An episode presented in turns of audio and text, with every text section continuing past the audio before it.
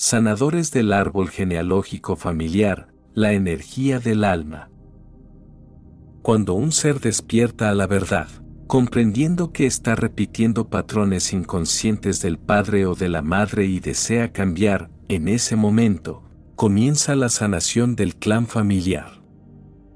Quien tiene la iniciativa y el valor de sanar rompiendo patrones, realmente, es que ha escuchado el susurro de su alma para corregir su descendencia. En algún momento, en todos los linajes, nacerá un alma que escoge llevar la curación a sus ancestros.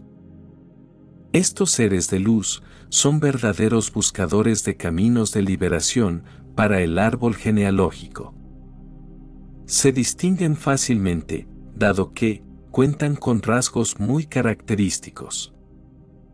Esta alma no se siente parte del clan familiar y en muchas ocasiones se la considera la oveja negra de la familia. También ve con mucha facilidad los errores de la familia y anhela con todo su ser cambiarlos. Rompe con todas las tradiciones y costumbres y además saca a relucir los secretos de familia. Este ser descubre la espiritualidad y su vida se transforma por completo, por esa razón, es considerado el raro de la familia. Aunque estas personas pueden ser criticadas y juzgadas por su familia, están llevando a cabo un trabajo vital, liberando de historias repetitivas al árbol genealógico de patrones negativos, que han afectado a generaciones enteras.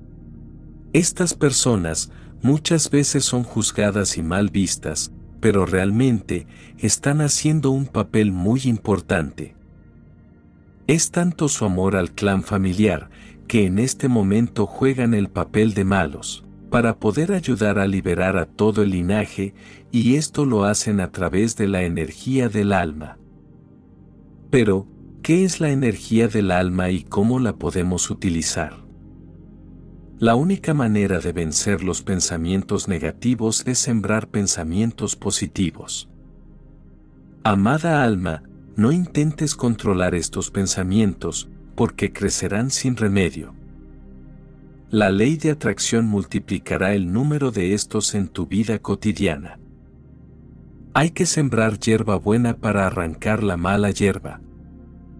Agradece lo que aparece en tu vida, agradece a los que te hacen sufrir, son tus mejores maestros, tu familia, los amigos, el trabajo.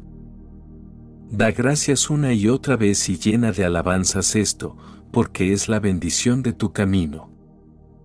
Y cuanto más crezca tu atención hacia lo positivo, más atraerás ese tipo de pensamientos a tu vida.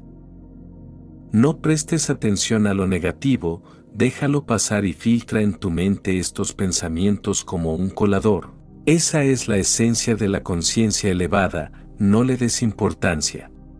Cuando te dedicas a hablar de temas armoniosos, lejos de la crítica y de las palabras negativas, dando las gracias para lo que se presenta, para enseñarte en tu camino, sea quien sea una nueva lección, te vendrán cosas buenas cada mañana.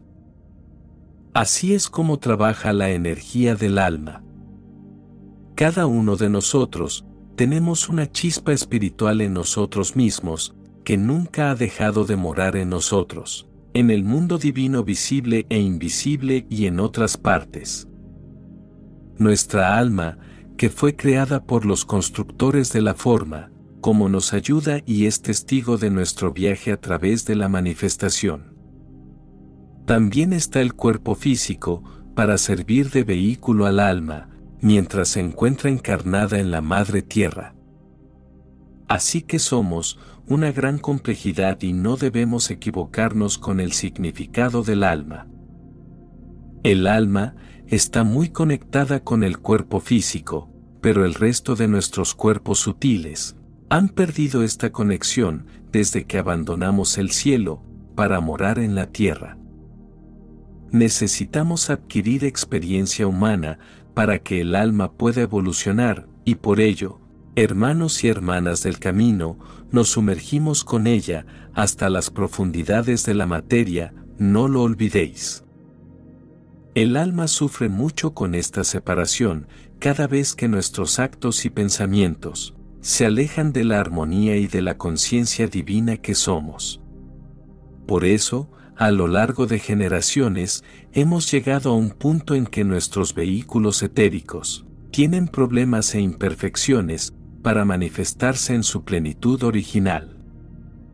El alma sufre con el estilo de vida de nuestra cultura ciudadana caótica, por eso, hemos de armonizar todos los cuerpos, físico, alma y sobre todo, el espíritu. Para conseguirlo, hoy en día, una de las prácticas más eficaces es conectar con el poder de la naturaleza, en sitios que transmitan paz. Cuando sea posible, es bueno salir de las ciudades, meditar, caminar al aire libre y contemplar el entorno, sin analizar ni juzgar. De esta forma, estaremos elevando la frecuencia vibratoria de nuestro ser y conectando de una manera única, con nuestra esencia y la de la naturaleza, sanando y ayudando a sanar a todo nuestro linaje familiar. Mis palabras solo son señales para que en ti puedas encontrar tu verdad. Quienes realizamos esta labor en plena conciencia de amor, consideramos muy valioso tu like y tu suscripción, porque al realizar estas simples acciones, el contenido es reconocido por el algoritmo como interesante y recomendado a más almitas que lo puedan necesitar. Te deseo muchas bendiciones y que encuentres la paz durante todo el camino. Mi alma saluda a tu alma,